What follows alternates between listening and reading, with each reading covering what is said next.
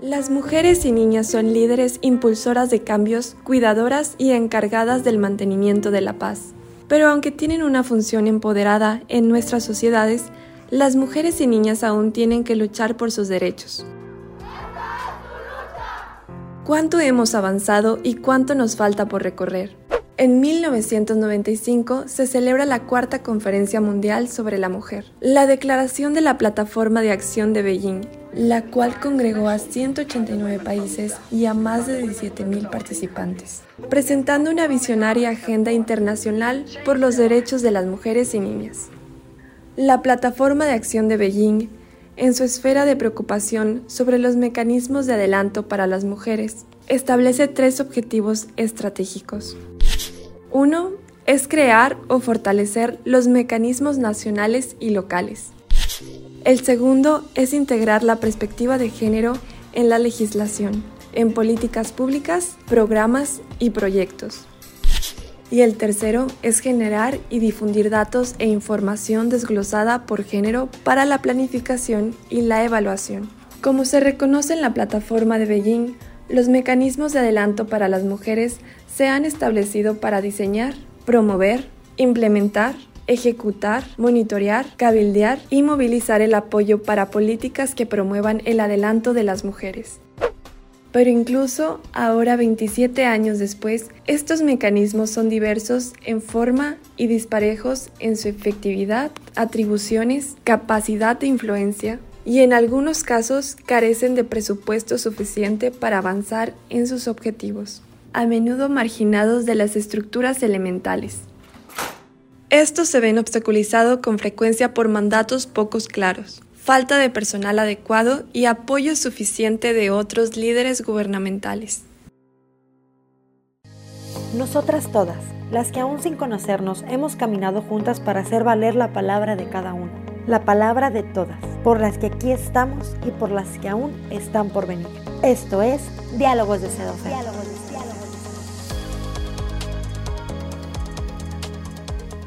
Muy, muy buenos días, buenas tardes o buenas noches, cual sea el uso horario en el que nos estés escuchando en esta mañana, en esta tarde o en esta noche. Me da mucho gusto saludarte. Mi nombre es Clarisa Guevara y de parte del Centro Estatal de Documentación Feminista y de Género, te damos una sorora bienvenida a este espacio titulado diálogos de Sedofem, diálogos de Sedofem en donde vamos a estar conversando, platicando, haciéndolo ameno, este espacio seguro de confianza, de creación, eh, abordando pues en este episodio el liderazgo de las titulares y su acompañamiento desde los mecanismos de adelanto para las mujeres. En este caso tenemos a la maestra Elisa Estrada con nosotras. Bienvenida. ¿Cómo estás, Elisa? Muy contenta, muy contenta de estar en este espacio de, de CEDOFEM, que me parece una iniciativa muy valiosa para el, el, entendimiento de los temas de la agenda de las mujeres y bien contenta de estar siempre en el Instituto Estatal de las Mujeres, mi casa, a la que ahora desde la Secretaría de las Mujeres de Apodaca acudo con mucho orgullo. Elisa, pues tenerte con nosotras nos va a permitir entender de mejor manera los obstáculos, las oportunidades incluso que nuestras instituciones enfrentan. Eh, sin duda alguna, la manera en que asumir roles de liderazgo efectivo, participando en la toma de decisiones de nuestros gobiernos y en la transversalización de la propia perspectiva de género. Así que para calentar motores, pues bueno, platícanos a qué nos referimos cuando hablamos mecanismos de adelanto para las mujeres, estos MAMS. ¿Qué onda? ¿Qué son? Pues mira, hace, hace tiempo ya este, se hicieron los foros internacionales de las mujeres, se advertían. Eh, en un principio lo que ellos llamaban la desigualdad, de ahí, de ahí parte eh, el análisis, el lenguaje de las políticas públicas que el día de hoy todavía nos sirven como paraguas. Y eh, cuando se hablaban de, de estas esferas de especial importancia que las mujeres teníamos que atender, eh, había la necesidad de que quienes estuviéramos en los gobiernos, ya sea en el gobierno federal, en el estatal, en el municipal, tuviéramos instancias que fueran un mecanismo para el adelanto de las mujeres. O sea, el adelanto de las mujeres no solo debe darse desde la sociedad, sino es indispensable que se dé a partir de los gobiernos. Y ahora es muy natural pensar en políticas públicas para el adelanto de las mujeres. Pero bueno, pues esta es una lucha reciente, es una lucha que no, que no tiene tantísimo tiempo en el mundo y eh, México formó parte sustancial de esos foros internacionales, de esos planteamientos. Por eso la política pública, en el caso de México, ha tenido en algunos momentos grandes avances. Reciente y paulatino, ¿no? Por así decirlo. O sea, pareciera ser que en un hilo conductor podemos ver cómo estos eh, eh, eh, convenciones, consensos que se han dado, las negociaciones propias, han ido tomando lugar para que la legislación actual que hoy en día tenemos, pues luzca como, como luce, ¿no? Sin embargo, sabemos que hay todavía un camino por recorrer. Claro, he comentado antes, inclusive en algunos espacios aquí que, nos, que nos comparte, que nos permite el Instituto Estatal de las Mujeres, que eh, en realidad hemos tenido la oportunidad y este instituto forma una parte muy valiosa de eso como, como el primer referente estatal ¿no? de, de mecanismo de los adelantos del adelanto de las mujeres. María Elena Chapa tiene oportunidad de estar en aquel foro internacional de la CEDAW, de donde surgen eh, pues estas líneas que el día de hoy tenemos como vigentes. Ya habían eh, algunos escarceos, algunos foros eh, mundiales, ¿no? Pero en, particular, de ahí en adelante surgen estos que son los mecanismos para, para el adelanto de las mujeres. Entonces, aquí en Nuevo León, sobre todo, en México, pero sobre todo en Nuevo León, nadie es profeta en su tierra. María Elena eh, es una mujer que trató de impulsar estas cosas aquí en su territorio y en realidad no pudo hacerlo así. Lo que ella hizo fue ir a lograr acuerdos internacionales que posteriormente se convirtieron en tratados. Esos tratados obligaron a México y luego, después de muchas luchas, se volvieron legislación eh, nacional, ya sea constitucional o legislativa, y luego fueron bajando al Congreso del Estado de Nuevo León y luego, bueno, este, muy recientemente en los municipios. Los municipios, aun y cuando tenemos cierto tiempo de tener eh, mecanismos para, para el adelanto de las mujeres, la verdad es que la profesionalización de los mismos es inminente, reciente, es, es, muy nueva. Y, como tú lo dices, o sea, a ver, teníamos estos consensos internacionales, hablabas de CEDAW, hablamos desde luego de Plataforma de Acción de Beijing, eh, luego llega el presupuesto de egresos en donde se da esa erogación para la igualdad entre mujeres y hombres y a partir entonces del 2000 podemos tener o hablar de un mecanismo nacional de adelanto para las mujeres, ACA, Instituto Nacional de las Mujeres, y bueno, nuestro ACA, Instituto Estatal de las Mujeres. ¿Qué pasa con estos mecanismos cuando los trasladamos al entorno estatal y observamos direcciones, observamos institutos, observamos secretarías? Eh, eh, estos mecanismos, pues, cuál es su rol eh, en cuanto a la pluralidad y diversidad con las mujeres en cada territorio. Creo que en este caso de las organizaciones municipales tenemos que tomar en cuenta la existencia de la alerta de género. La existencia de la alerta de género le dio un parteaguas a la forma de entender a los organismos municipales. Aquí existieron tradicionalmente institutos municipales, este, fueron haciéndose también direcciones, muy recientemente ahorita, eh, me, me toca en suerte encabezar la primer secretaría de las mujeres a nivel municipal. Posteriormente, eh, Escobedo también tiene una secretaría estatal, digamos que ahorita somos las únicas. Eres precedente, Lisa. Eres precedente. Con muchísimo orgullo. Este, somos las únicas que estamos en el top del ranking, ¿no? Eh, la CEDAW es todo eh, un planteamiento, un protocolo en donde se establecen dos esferas de especial importancia. Entonces, de esas dos esferas de especial importancia, una se llama precisamente eso, mecanismo para el adelanto de las mujeres, y son estas oficinas gubernamentales desde donde impulsamos las políticas públicas que lleguen al adelanto de las mujeres. Entonces, ahí se establecen eh, premisas. Es mejor el mecanismo para el adelanto de las mujeres es la oficina que tiene acuerdo directo con quien es titular de toda la administración pública municipal.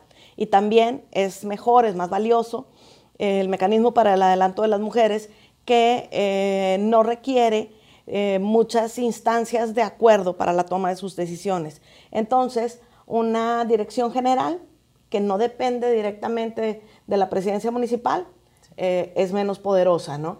Un instituto estatal que depende de la presidencia es más poderosa, pero si no forma parte del gabinete, o sea, si está sectorizada a través de otra secretaría, eh, tiene un punto de menor valor, ¿no? Entonces la búsqueda es de que vayamos encontrando elementos en los que el mecanismo para el adelanto de las mujeres tenga acuerdos directos con el gabinete. En el caso particular de Apodaca, es una cosa que a mí me llena de emoción porque son luchas de, muchos años, ¿no? De, 30 años en esto, ¿no? Y entonces, esa secretaría en particular encabeza el gabinete de perspectiva de género. En ese gabinete de perspectiva de género se encuentran todas las secretarias y todos los secretarios del gobierno y nos acompaña inclusive el presidente municipal. Entonces, a partir de ese espacio, la Secretaría encabeza el análisis de la perspectiva de género para que encontremos todas las brechas de desigualdad que hay en las políticas públicas, en las acciones, en los programas municipales, para que, una vez identificados, veamos qué es lo que podemos hacer para erradicarlas o, si la brecha es muy amplia, para empezar planes de acción que vayan permitiendo que se disminuyan. Entonces, ese es uno de los elementos de muchísimo valor. Creo que es un ejemplo a nivel nacional de hacia dónde debemos irnos dirigiendo en los mecanismos del adelanto de las mujeres. Este Instituto Estatal de las Mujeres también es precursor porque nace como transversal y eso le da un valor muy importante. Y además, dentro del esquema gubernamental, ha tenido en muchas ocasiones eh, la parte preponderante de la política pública.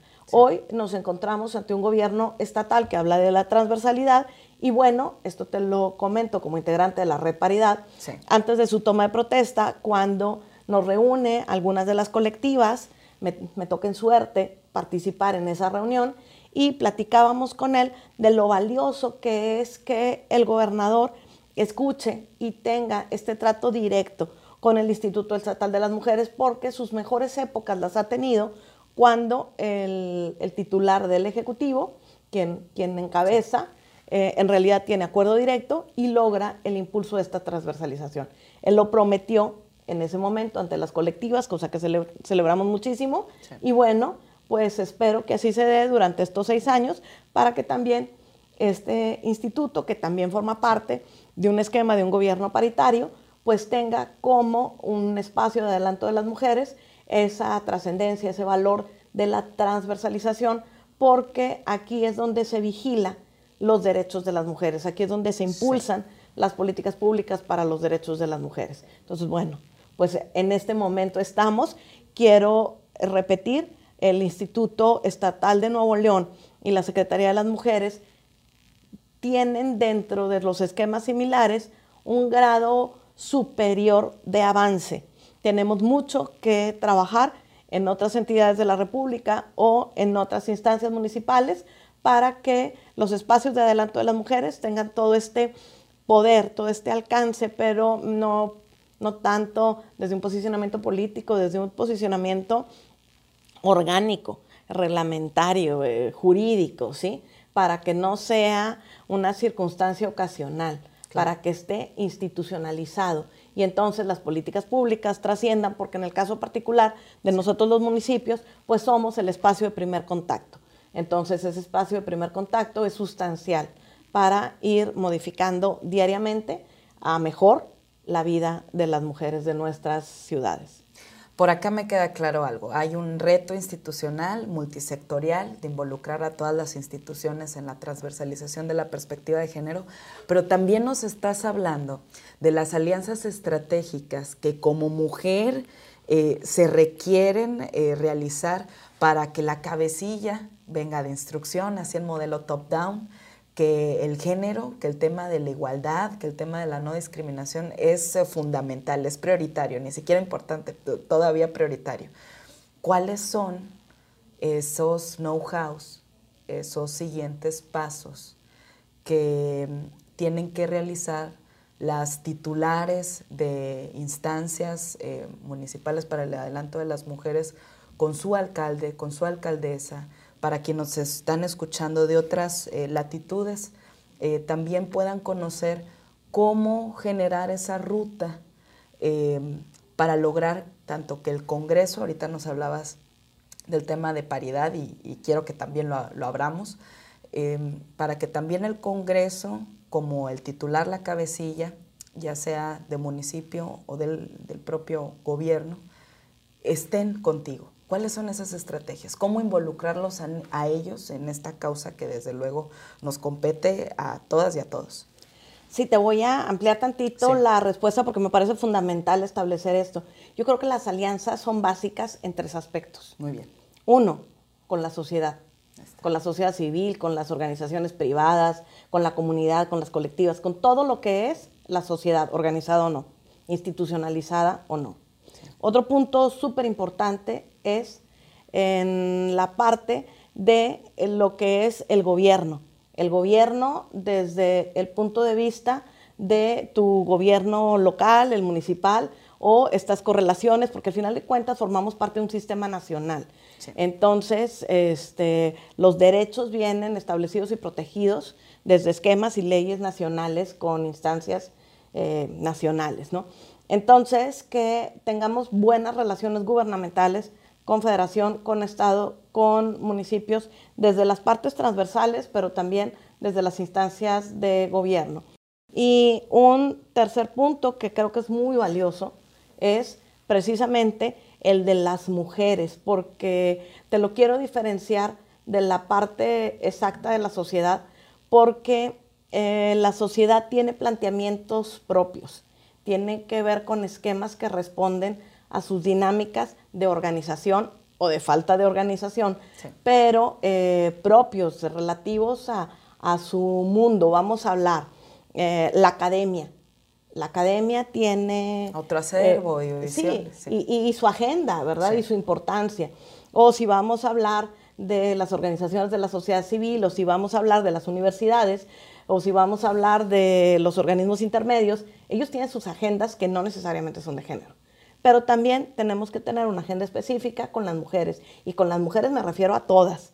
Me refiero a las mujeres del gobierno, a las mujeres de la sociedad civil, a las mujeres de la comunidad, a las mujeres de tus oficinas, de tus dependencias, a las mujeres que debemos ir migrando hacia esquemas de feminismo sin miedo en donde el feminismo no sea un, atavismo, no sea un insulto, no sea una etiqueta que demerite a alguien, simplemente ese espectro de la mujer que reconoce que el impulso por eh, la defensa de los derechos de las mujeres es indispensable, sustancial. Bien dicen, ¿verdad? Yo soy mujer, ¿cómo puedo estar en contra de mí ah. misma, no? Entonces, eh, en estos espacios tienes que encontrar dinámicas en las que tengas eh, alianzas, acercamientos, pero también volvamos al aspecto cultural, desde el punto de vista de con quién estás tratando y la profundidad de su conocimiento de la agenda de género, su sensibilización de con quién estás tratando. ¿Por qué? Porque puede haber gobernantes muy sensibilizados, mujeres que participan en el gobierno, que están muy sensibilizadas y están en tu propia lucha y hay quien está muy lejos de eso. Y tenemos que empezar por una información, por una eh, sensibilización, una capacitación. De la misma manera, con espacios de la sociedad civil o inclusive con mujeres. Hay mujeres que están clarísimas de cuáles son sus derechos y cómo luchar por ellos. Y hay mujeres que no entienden muy bien la parte de que eh, la forma en que están viviendo su propia vida está en contra del progreso de ellas mismas o está frenando el progreso de otras, ¿no? A través de ideas culturales. Al final de cuentas, el avance hacia la igualdad, hacia la no discriminación, hacia la ausencia de violencia, bueno, pues tiene que ver con una formación cultural de, de los seres humanos, no exactamente de los hombres o de las mujeres. Entonces, bueno, pues las alianzas tienen que ver a partir del reconocimiento del espacio en el que nos encontramos cada quien, para ir con fuerza con todas aquellas mujeres aliadas, con, aquellos varones aliados que están muy sensibilizados e ir avanzando en los cambios culturales con quienes no lo están para que logremos ah, impulsar la agenda, para que la agenda sea conocida y reconocida y entonces aceptada. Y entonces va a llegar el día en que esta no va a ser más agenda porque hemos llegado a un mundo igualitario. Y ese horizonte de igualdad al que queremos caminar y en el que estamos es el que nos permite visibilizar precisamente todos esos futuros posibles y potenciales a los que queremos llegar. Elisa, pues nos compartías Academia Red Paridad. Em, toda la instrucción, ¿verdad? Ahora sí, utilizando em, este, este propio poema que también, eh, el de la instrucción a la mujer, eh, este señalamiento de acompañar a las mujeres, a las generaciones que vienen. Esto fue por María Elena Chapa. Crea esta red paridad. Muchas de ustedes siguen ocupando eh, cargos en la función pública, otras se encuentran desde otras trincheras, desde la academia, desde la iniciativa privada, desde la consultoría, em, siguiendo con esta instrucción específica de generar gerencia política, de crear alianzas estratégicas. Pues bueno, desde ahí, em, ¿cómo es el, trabajo que se tiene que hacer, porque tú tienes una frase muy icónica tuya que es la causa nos une. Dentro de todos estos escenarios eh, tan diversos y plurales, ¿cómo es generar pacto con las mujeres que vienen, las que ya no son parte de esta red paridad, eh, pero que se están involucrando en los trabajos eh, de los feminismos, que se están involucrando en los trabajos de la agenda de no discriminación, en la agenda de igualdad de géneros. ¿Cómo es empezar otra vez? Porque es un trabajo continuo, generacional incluso, eh, de, crear estos pactos y, y sobre qué se están creando estos pactos, cuáles son los temas ahorita en la agenda actual de Nuevo León que se tienen que impulsar, cuál es esa situación de las mujeres eh, que tenemos y, qué se está generando desde ahí. Pues mira, creo que todo parte desde su origen, creo que eh, las personas entre más entendamos el, principio que nos lleva a algo, más entendemos cuál es el destino del espacio que nos toca vivir en, en este mundo, en esta vida, ¿no? Nosotros somos las beneficiarias de luchas de mujeres que, previamente han dado todo, todo, su libertad, eh, han dado su paz, han dado su tranquilidad, han dado su intelecto porque te desgranas la cabeza tratando de, de, pensar cómo resolver un espacio mejor para mujeres que al final de cuentas no tienen un espacio en su propio mundo, en su misma sociedad, en su, propio, su propia vida tienes una exclusión importante, ¿no? Entonces mi vida eh, surge, nace y acontece a partir de plataformas de beneficios que otras me han dado y tengo un conocimiento cierto y claro de esto. Por eso ahora disfruto este renuevo generacional. Eh, tú formas parte de una generación muy distinta de la generación en la que yo nací y crecí, pero las que vienen detrás de ti vienen con mucha fuerza, con mucha lucha, o sea, eh, el cambio cultural se está dando, no nada más en las mujeres. También hemos de advertir que los varones que vienen en otras generaciones no entienden tanto esta lucha por la igualdad porque nos ven iguales. No entienden tanto esta lucha por la defensa de las diversidades porque entienden las pluralidades. Eh, sobre todo específicamente una, una revolución distinta es la que tiene que ver con la aceptación del género, ¿no? Con, con la forma del entendimiento del género, de la identidad en generaciones más jóvenes. Francamente, lo que nosotros discutimos con las personas de mi edad o, que me anteceden en, edad, eh, francamente no es tema, ¿no? Entonces creo que... Ahí Judith Butler nos puso en aprietos, ¿verdad? A todas las demás, sí. Sí, claro. Y entonces creo que la lucha es simple. La lucha no es distinta de la lucha mundial por los elementos mundiales de la dignidad de las personas. La lucha es por la igualdad, por la libertad y por la plenitud. Lo que nosotras tenemos que hacer hoy es hacer un esfuerzo gigante de todo lo que ya conocemos, de todo lo que tiene el bagaje de nuestra lucha y además de la plataforma, de la infraestructura creada en estos años de vida para ir impulsando con fuerza todos los elementos que lleven a la vida de la plenitud. Eh, cuando las personas tengamos absoluta igualdad y plenitud para vivir nuestra dignidad con todo su alcance, al ejercicio pleno y absoluto de todos los derechos que tengamos, las mujeres y los varones, todas las personas, tengamos la misma dignidad y oportunidad de ejercer los derechos derivados de esa dignidad, en realidad lo que nosotros vamos a estar construyendo es un mundo en paz. La construcción es por la cultura de la paz, por una paz positiva, por un espectro en donde no exista más la violencia. Y fíjate cómo es interesante que nadie entiende la alerta de género, pero la alerta de género tiene que ver con la desestructuración, el desmantelamiento de los elementos que permiten la existencia de la violencia. Y eso es precisamente construcción de paz, positiva. Entonces la igualdad, la, la libertad se vive a través de la construcción de una paz positiva y eso es lo que nosotros tenemos que legarle a todas las mujeres que vienen hacia, hacia estos espacios en donde con este cambio cultural van a ser época.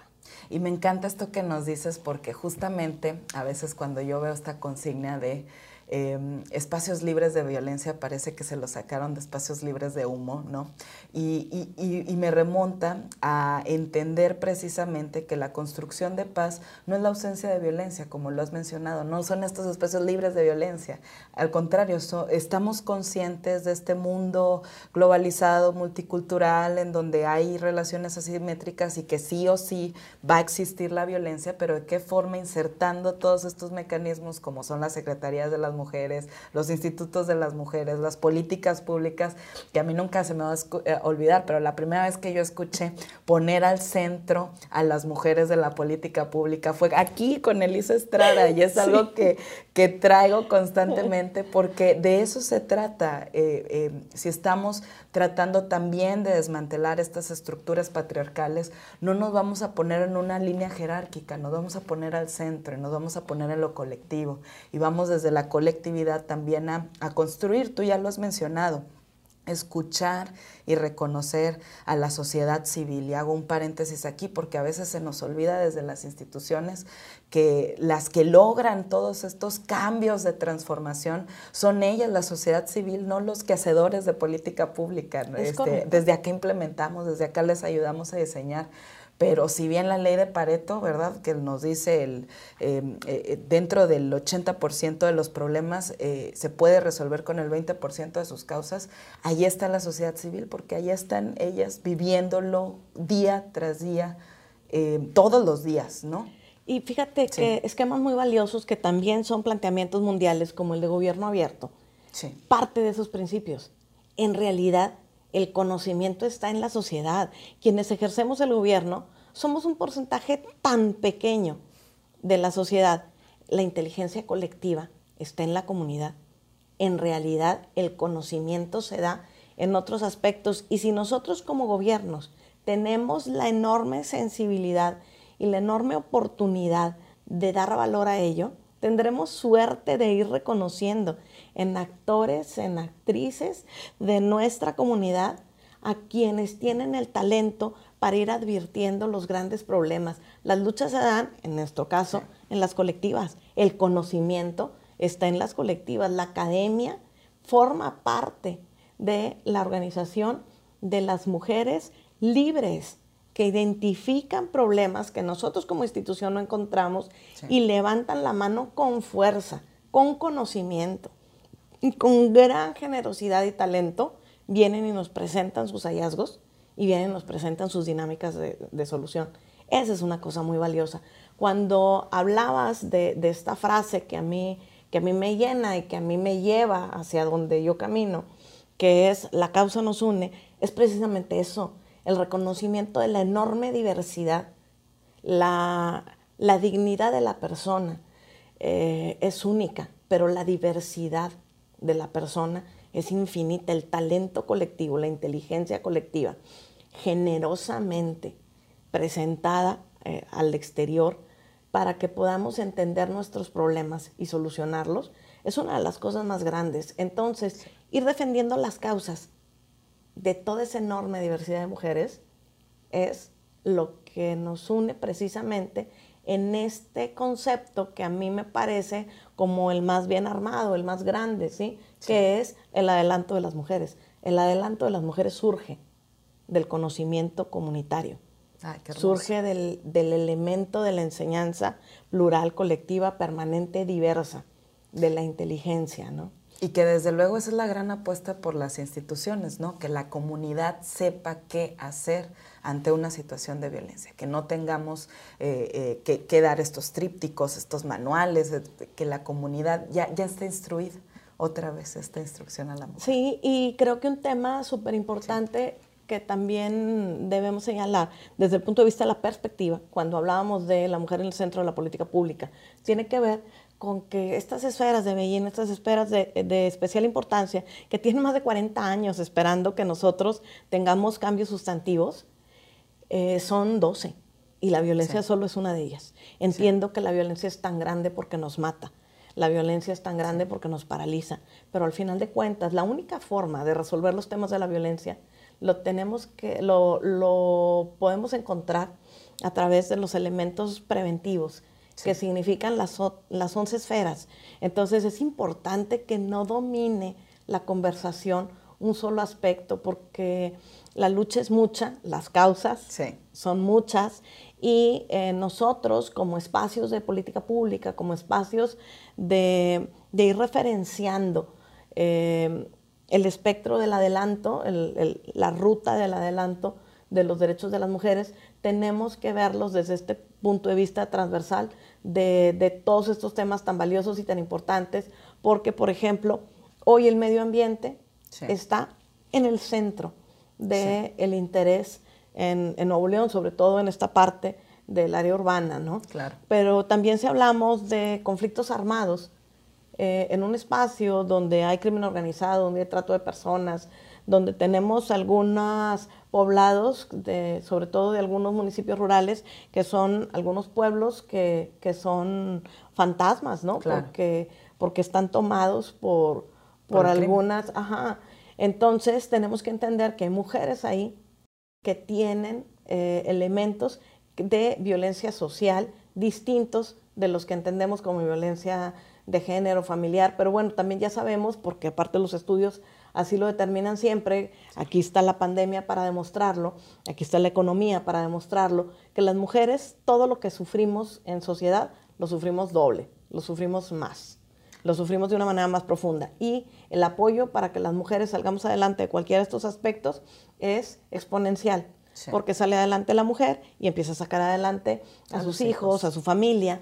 Entonces, eh, el hecho de, invertir en las soluciones de los temas que afectan a las mujeres son una inversión que es literalmente fértil para la sociedad, porque la mujer de inmediato busca eh, favorecer a su entorno familiar, inmediatamente después a su entorno comunitario, inmediatamente después a su entorno social.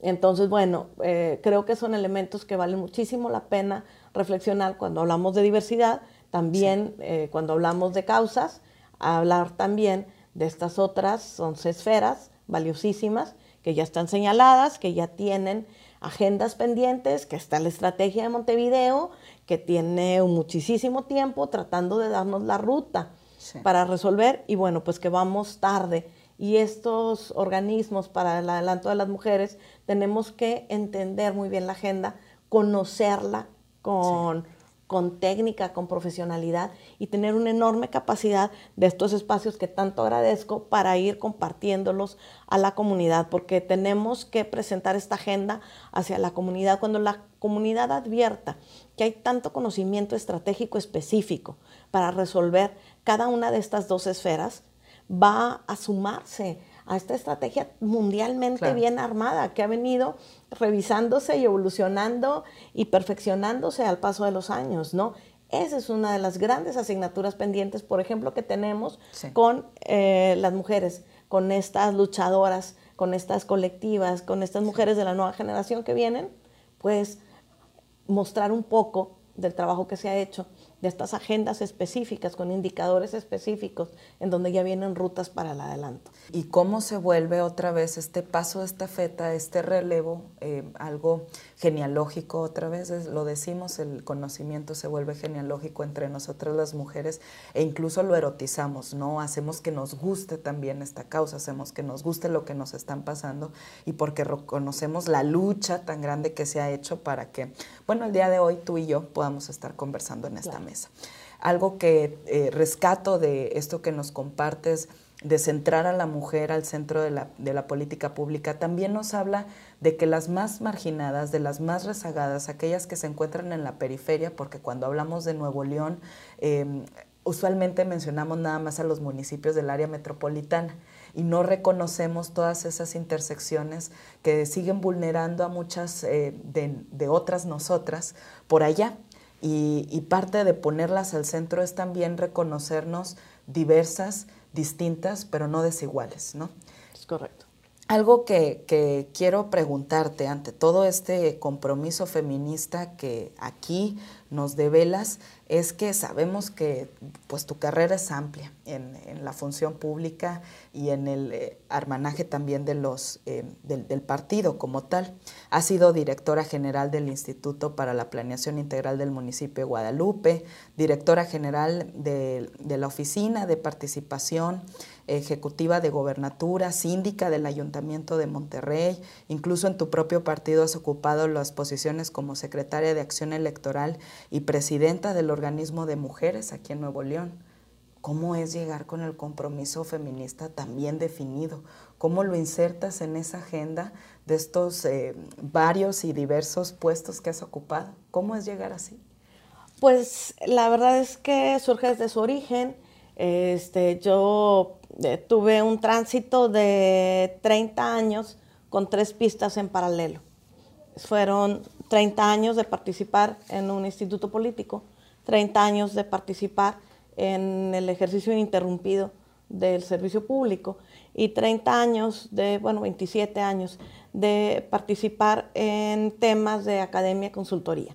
Entonces, ese espacio da muchas diversidades, muchas oportunidades de que una cosa vaya impulsando a la otra. Y como desde su origen, de, mi inicio en la parte más importante de la política se da cerca de los 17 años.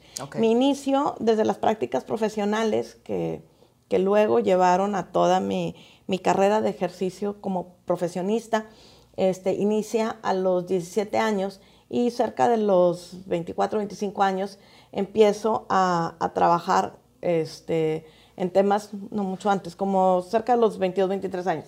Empiezo a trabajar en temas que tienen que ver con las consultorías, ¿no? Entonces, y la academia, eh, como a los 24. Entonces, eh, el origen de esto era ese espacio donde te digo que era la Casa del Senado, la oficina de María Elena Chapa, en donde era aquella senadora que iba a viajar a esos foros mundiales de, de, Beijing, y, donde surge la política pública. Y la verdad es que mi formación profesional y política se fue apasionando por la construcción de políticas públicas, que es a lo que he dedicado muchísima parte de mi tiempo. Eh, desde una primera etapa que fue legislativa y posteriormente desde la planeación y los espacios eh, ejecutivos. ¿no? Entonces, eh, todo venía conformándose desde el mismo sitio, por eso eh, la formación académica que, he tenido la oportunidad de brindar tiene aspectos del feminismo, el ejercicio del gobierno, la construcción de instituciones. He tenido la, fortuna inmensa de participar desde el, el, legislativo, posteriormente desde el ejecutivo, a la construcción de instituciones que hoy existen, ¿no? La conformación, a los diseños. Y los diseños que una mujer hace, sobre todo que hace una mujer comprometida de una lucha, este, tienen que ver muchísimo con esa mirada de mujer, con, con, esa, con ese entendimiento de lo que te repito, que son las diversidades, ¿sí? que son las enormes distintas causas que mueven a cada persona, las necesidades distintas de resolución. Entonces se fue dando de una manera hermanada, es natural mi vida en todos esos eh, espacios que luego dieron lugar a, llenar un vacío que existía en la sociedad, que era el activismo, ¿no? El, activismo era una cuestión de ocasión, era una cosa coyuntural, ¿no? Hasta que las luchas se hicieron permanentes y entonces todos estos tres espacios no bastaban, había algo más que era el activismo permanente y bueno, sobre eso no sé, no sé qué decir. Em, más de una década, 15 años, ¿no? Sí. Que va nutriendo las otras actividades también. Y que también podemos hablar desde ahí de un activismo institucional, ¿no? De un feminismo institucional que está compuesto también por otros elementos clave y que no se olvida que sigue coadyuvando, que sigue teniendo eh, coordinación con una estructura meramente patriarcal. ¿no? Sí, este, bueno, por ejemplo, un tema desde el litigio. Yo Sí. creo que mi, mi primer activismo directo que no terminó, que ahora hay otros relevos generacionales de mujeres infinitamente más expertas que llevan el litigio estratégico, Ah, claro. pero este, el inicio de mi carrera de activismo permanente tenía que ver con el litigio. O sea, si no lográbamos cambiar las leyes, si no lográbamos sensibilizar a quien tiene la facultad de decidir, si no lográbamos educar, si no lográbamos políticamente incidir, pues entonces habría que defenderlo, ¿no? Y entonces ahí inició el litigio. El litigio de, de muchos derechos, de muchas acciones de inconstitucionalidad, de la protección de, de derechos humanos, Sí. este, particularmente los que tienen que ver con las mujeres, pero también ahí inicia el camino de la cuota a la paridad a través del litigio y bueno, pues ya fue un activismo permanente de, de muchas más temáticas. ¿no? Elisa, nos platicabas hace un momento de la red paridad, de incluso la agenda que tiene que ver con igualdad sustantiva y no con la no violencia contra las mujeres, niñas y adolescentes. Y, y nos mencionabas estas otras esferas que tienen que ver con eh, eh, pues el, el tema de, eh, climático, eh, que tienen que ver con el tema de militarización, el tema que tiene que ver con la niña, por ejemplo hablando de estas acciones afirmativas, hablando de cómo hemos trasladado de las cuotas de género a una paridad, ¿no?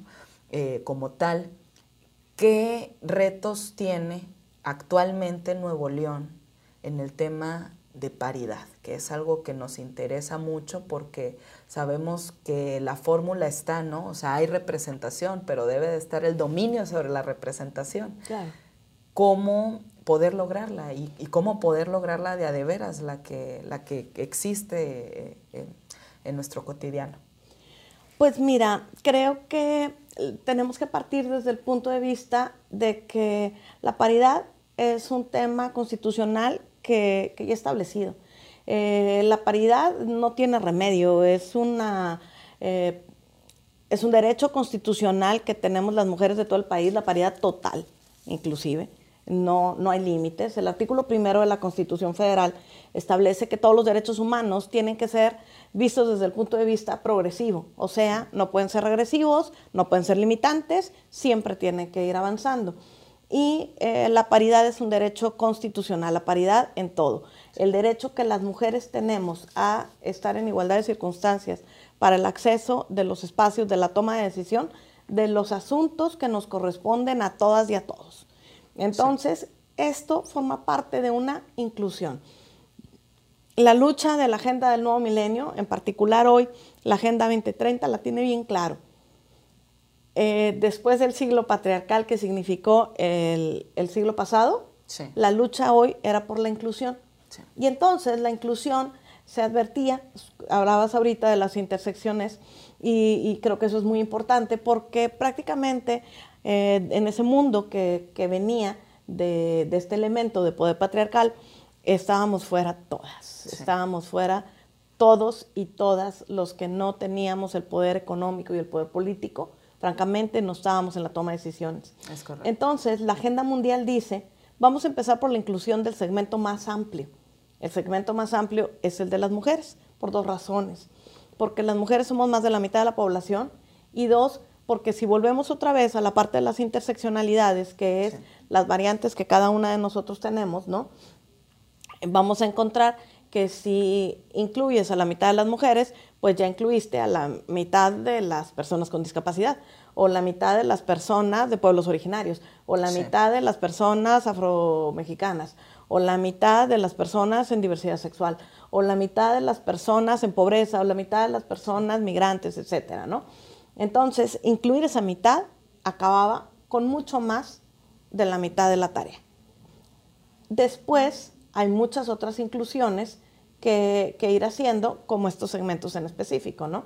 Entonces, en el caso de Nuevo León, resulta que eh, por las razones que determinen los principios políticos de quienes han conformado históricamente el legislativo, incluyendo esta legislatura, han decidido no armonizar la constitución local a la constitución federal, lo cual es una omisión legislativa.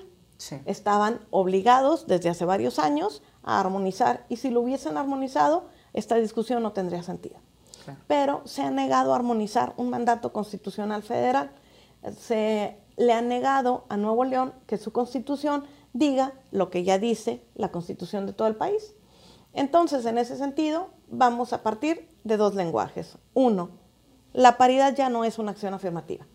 La paridad es una conquista es un derecho constitucional. Y es punto y aparte. Nosotros ya tuvimos en el inmediato ejercicio anterior de eh, los comicios en el año 2021 un sistema jurídico. Ese sistema jurídico tiene una constitución federal, una constitución local, leyes, inclusive lineamientos administrativos que emite la Comisión Estatal Electoral. Y entonces ese sistema jurídico nos dio algunas protecciones a la oportunidad de participar en igualdad de circunstancias las mujeres y los varones por los cargos de elección popular en igualdad también de oportunidades de ganar, o sea, en los espacios en los que fueran rentables para cada una de las instituciones políticas o, en su caso, de las candidaturas independientes.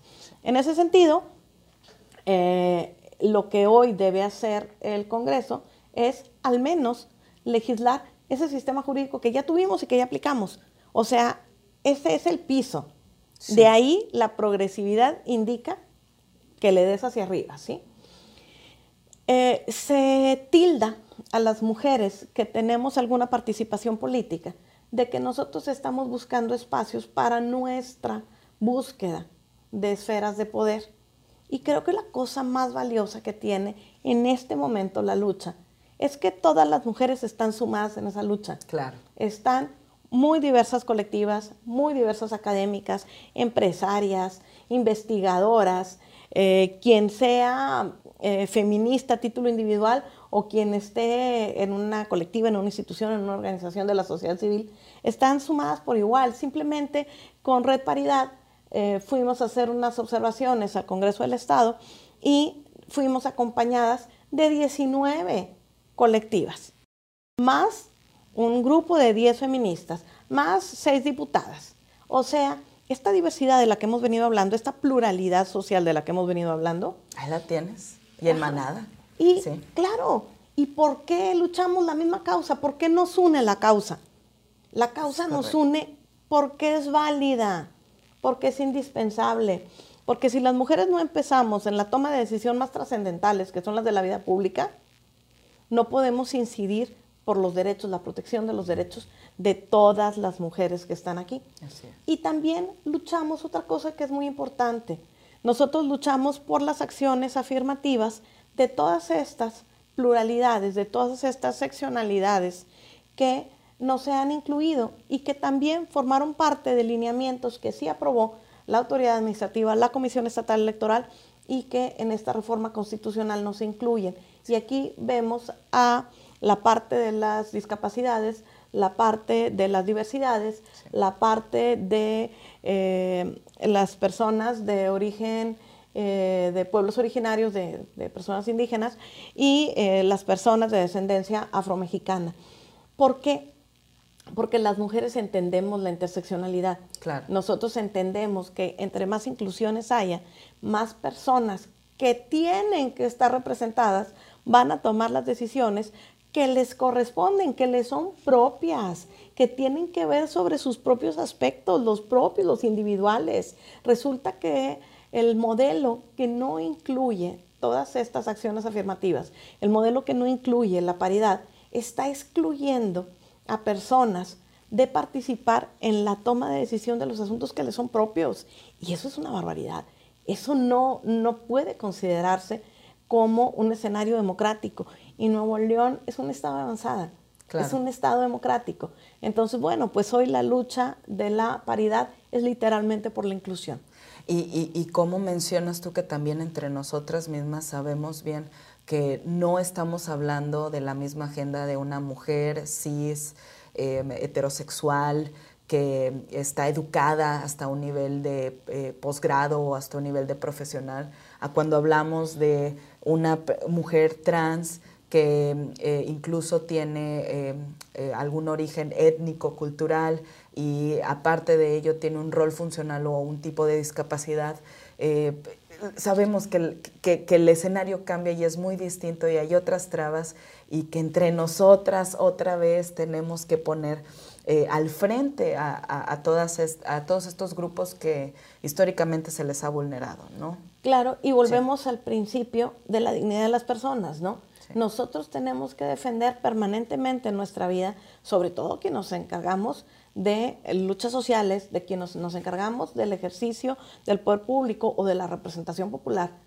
Lo primero que nosotros tenemos que, luchar es por la dignidad de las personas. Y si las interseccionalidades hacen que personas tengan más vulneradas cuestiones básicas que atentan directamente a su dignidad, pues son las que son primeras en la fila son las primeras que tienen que ser atendidas. Cuando hablamos del centro de la política pública eh, en la que se encuentre la mujer, bueno, en el, en el centro más importante de la política pública tienen que encontrarse las personas que tienen más vulnerables su dignidad, porque la única forma de construir democracia, pero también de, de construir civilidad, tiene que ver con que todas y todos estemos en el mismo elemento de partida.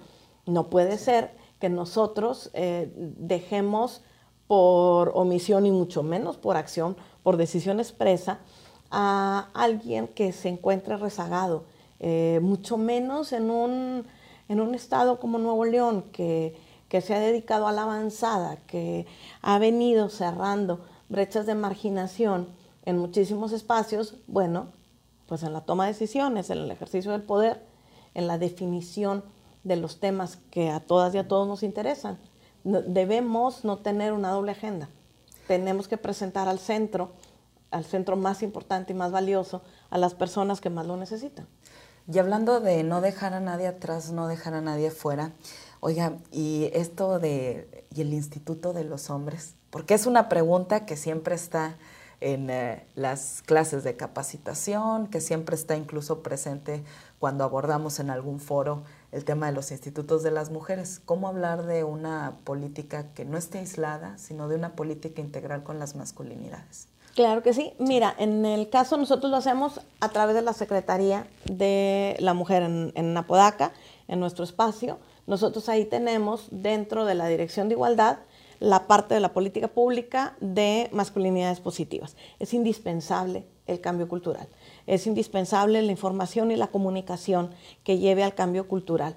La forma patriarcal de vivir no nada más afecta gravemente hasta el riesgo de muerte a las mujeres, afecta a los varones. Este esquema machista nos destruye a todas y a todos. Los hombres se suicidan, los hombres se infartan, los hombres tienen menor espectro de vida que las mujeres porque estos esquemas los consumen. Entonces, eh, cuando estamos hablando de la dignidad de las personas, estamos hablando de la dignidad de todas las personas. Y la violencia y la exclusión patriarcal tiene que acabarse para todas y para todos, porque los hombres también merecen vivir en libertad y en plenitud pero para que los hombres puedan vivir en libertad y en plenitud, tienen que empezar por hacer la tarea con ellos mismos. El día que nosotros acabemos la violencia hacia las mujeres, no va a ser el día que las mujeres entendamos que es violencia y nos protejamos muchísimo de ella y tratemos de prevenir a todas las mujeres para que la violencia no les llegue. El día que acabemos con la violencia va a ser el día que los hombres dejen de estarnos violentando a las mujeres y a los hombres el día que cambiemos la estructura cultural de esta sociedad y que los varones sean libres, de atavismos ancestrales violentos como es el machismo y que nos liberen a las mujeres de tener que estar dedicando tanto tiempo, tanto dinero, tanto esfuerzo, tanta angustia para que no nos violenten o no nos traten de una manera desigual. Entonces, la lucha por una cultura de una masculinidad positiva es muy valiosa. Y en el caso particular de Apodaca, pues no vamos a tener ni una Secretaría de los Hombres, ni un Instituto de los Hombres, pero sí un centro de masculinidades positivas, un centro integral de masculinidades positivas para la sensibilización, para la reeducación, para tener equipos especializados con asesoría jurídica, con asesoría psicológica, inclusive con trabajo social, para analizar las esferas de estos hombres que son víctimas o de estos hombres que inclusive son agresores y necesitan un cambio cultural, necesitan un cambio desde lo que tienen quebrado dentro para ir resolviendo la circunstancia de su vida en la sociedad. La dignidad de las personas se refiere a todas y a todos. El día que los hombres dejen de ser violentos, las mujeres vamos a ser muy libres. Y sobre todo entender el, conflicto para poder desactivarlo, ¿no? Muchas veces ellos son los esposos, los papás, los hermanos, y hay otros, hay otros sistemas complejos que a veces Em, el, propio institucionalismo no deja ver, ¿no? Y, por eso el integrar este centro, que desde luego trae las garantías de no repetición de las masculinidades en ellos, eh, atender el problema, reconocerlo, reconocer el impacto del problema, eh, pedir disculpas y hacer las cosas bien, ¿no? Que ese es el camino eh, de la teoría del cambio a la que queremos llegar. Ahora, Elisa, pues bueno, eh, yo, yo te quiero preguntar, y esta es así como una cuestión muy personal, pero si tú te levantas todos los días, sabemos que hay noticias de feminicidios todos los días, sabemos que hay trabajo político que realizar eh, todos los días. Bueno, pues, ¿qué se dice Elisa cuando se ve frente al espejo para continuar, para, para establecer su orden de trabajos? ¿Qué es lo que te dices para no desmoronarte o para hacerte fuerte? Mira, lo que me mueve y me mueve bastante es que ya lo vi, aquí está, lo sé, vivo en el nuevo cambio generacional. El engrane ya dio vuelta. El camino hacia la plenitud y la libertad de las mujeres es muy largo, pero ya empezó. Aquí está. Lo vivo diariamente con las mujeres y con los varones. Entendemos claramente que el mundo que estamos viviendo nos está destruyendo y que tenemos que caminar hacia el otro lado. Y el relevo generacional aquí está. El día que yo fallezca, no voy a hacer nada de falta. El día que yo no esté, van a haber generaciones de mujeres que no van a permitir un paso atrás generaciones de varones que van a entender que lo que más quieren, que es la vida de sus personas amadas, también está en juego y que la libertad de ellos pasa por no agredir a nadie más. Entonces, el cambio cultural aquí está. Tenemos las herramientas, tenemos el conocimiento, tenemos estas enormes fortalezas institucionales que son los mecanismos para el adelanto de las mujeres, que mira qué profesionales somos ya que cuánto conocimiento tenemos de agendas mundiales y locales con políticas públicas diseñadas ex profeso para, para una ciudad, para un estado, para una sociedad. Entonces el cambio ya llegó, ya está aquí, lo estamos dando desde todos los espacios. La sociedad aquí está luchando, la, educación tiene estos contenidos. Eh, todas las instituciones, los espacios ya no permiten ya no dan cabida a los espectros antiguos que venían a prevalecer esa permanencia de la, violencia, están, se están desmantelando todos los aspectos del patriarcado. Entonces, a 20 años, a 22 años del inicio del nuevo ciclo, ya tú puedes ver aquí la vuelta de la rueda, el cambio del engrane, la ruta hacia donde está la solución. Y en este siglo se va a lograr. Y eso es la cosa que me llena de emoción y me mueve todos los días. Pues esa emoción, esa felicidad ha sido contagiosa precisamente por esa sociedad de derechos de la que nos hablas, para seguirlo haciendo desde acá con mucho corazón, con mucha pasión y aceleradamente, porque tenemos el tiempo encima también y las agendas globales por cumplir. Elisa, pues mira, traemos una dinámica para ti aquí en medio de esta mesa.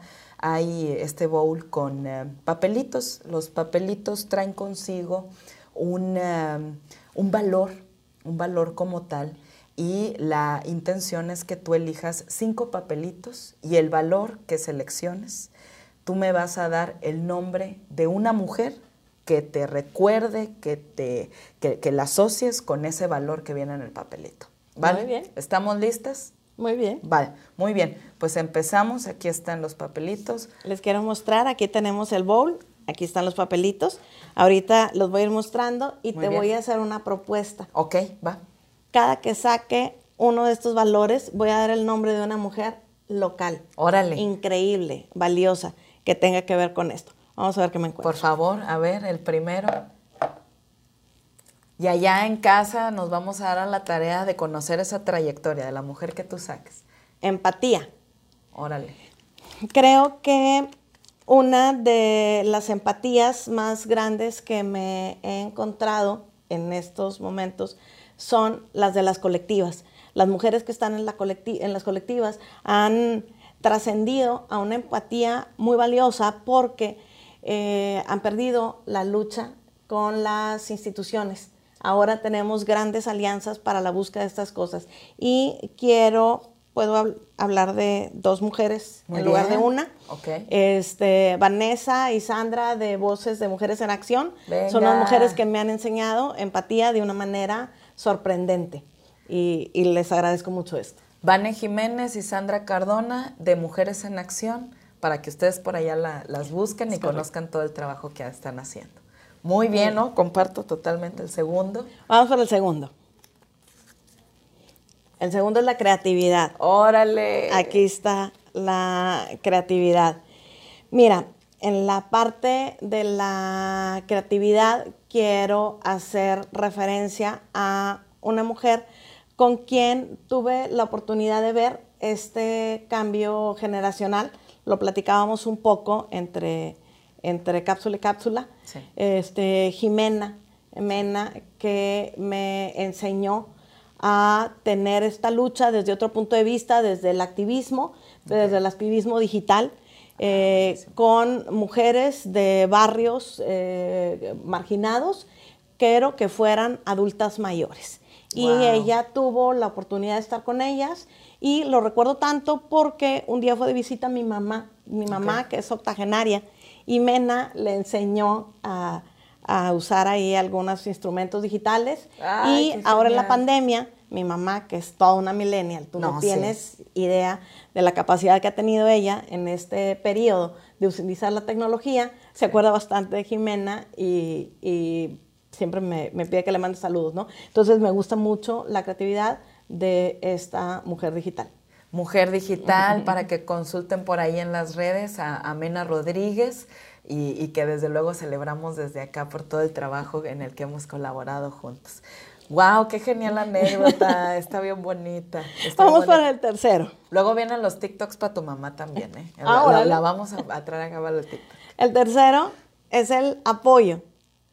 El apoyo yo lo encuentro hoy en mis compañeras de Red Paridad y quiero en particular mencionar hoy, eh, en excepción de lo que estábamos platicando, a dos mujeres increíbles para nosotros en muchos aspectos, pero en particular en, la red Paridad, que es nuestra fundadora Marilena Chapa y la doctora, eh, la doctora Aguilar, eh, la doctora María del Refugio Aguilar. Son unas mujeres que han brindado apoyo a muchísimas mujeres. El día que hoy, eh, hoy que no están aquí, el apoyo de ellas se siente, se siente en sus enseñanzas, en su legado, en su trascendencia y en la red de apoyo que dejaron cuando, eh, cuando partieron de, este mundo y creo que referencian muy bien otro aspecto valioso de su vida que es el apoyo. Qué simbólico, qué simbólico con la red de apoyo de, Red Paridad. Muy bien, pues tercer papelito. Vamos por el cuarto. Vamos por, ah, vamos ya al cuarto, perdón. Ya vamos por acabar el penúltimo. tenacidad. ¿Qué te puedo hablar de tenacidad cuando hay tantas mujeres que significan este tema de tenacidad?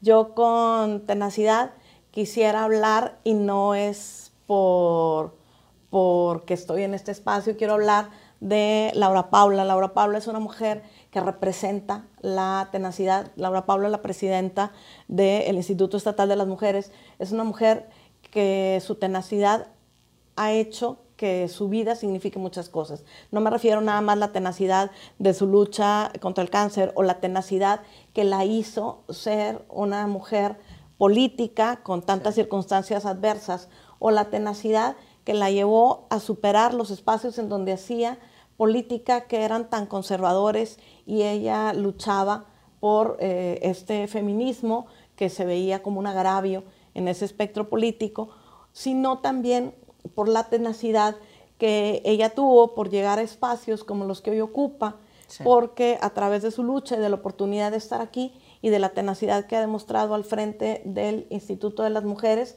muchas mujeres tenemos espacio, muchas políticas se han dado, muchas oportunidades tenemos y es fruto de esa tenacidad maravillosa de Laura Paula. Pues gracias por compartirlo acá porque lo vemos, lo hemos visto y conocemos esa, esa trayectoria tan tenaz. Que así sea. Vamos por la última. el quinto y el último. Para que todas mis amigas no se enojen porque no las dije, o todas estas mujeres valiosas de Nuevo León. Nos no faltan papelitos. Nomás nos dieron cinco y nosotros podríamos abrir aquí 500. Mentora. ¿Qué Híjole. Lo más fácil sería repetir a María Elena Chapa en mentora, pero no lo voy a hacer. Hay una mujer que ha hecho mucho más eh, de mí misma que la mentoría tan valiosa, tan integral eh, que me dio María Elena Chapa y es mi madre y las familias, las mujeres de, la familia. Eh, mi abuela, mis tías, que son este, como, como unas abuelas para mí, son muy grandes, Irma y Petra Treviño Sáenz, y mi madre, eh, formaron un círculo muy valioso de mujeres increíbles.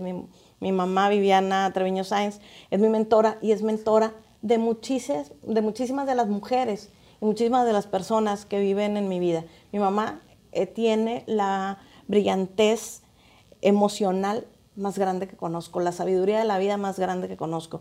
Mi mamá es psicóloga y su sensibilidad emocional trasciende lo que tú te imagines, ¿no?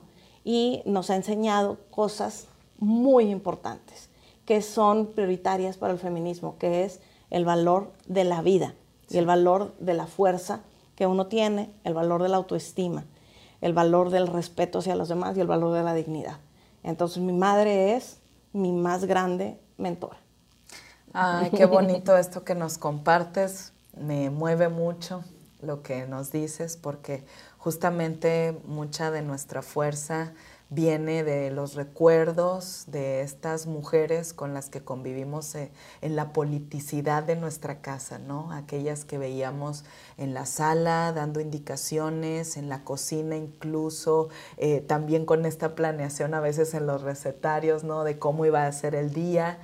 Y, gracias, gracias Elisa. No me queda más que decirte que te queremos tener otra vez en este espacio, que, te queremos fuerte, que este año sea uno de mucho crecimiento en todas tus pasiones y que bueno, pues vamos en manada, ¿verdad? Este, vamos caminando en conjunto porque las mujeres que luchan se encuentran. Entonces, pues gracias, gracias por hacer de este mundo uno más nuestro, uno con mirada de mujer y uno en donde las causas nos unan y pongan al centro a las mujeres en la política pública. Gracias, Clarisa, una mujer brillante, eh, extraordinaria, creadora de políticas públicas, precisamente de las que ponen el centro de la mujer, y gracias al Instituto Estatal, al CEDOFEM, por la oportunidad de estar aquí. Muchas gracias y a la orden. Muchas gracias. Esto fue Diálogos de CEDOFEM. En Diálogos del CEDOFEM platicamos sobre los hechos que han marcado la vida de las mujeres en nuestro país. Y nosotras, aunque luchamos desde diferentes trincheras, hemos decidido encontrarnos y estamos intentando crear nuevas formas entre todas, tomando siempre lo aprendido y lo acumulado en esta larga historia de lucha de la que somos parte.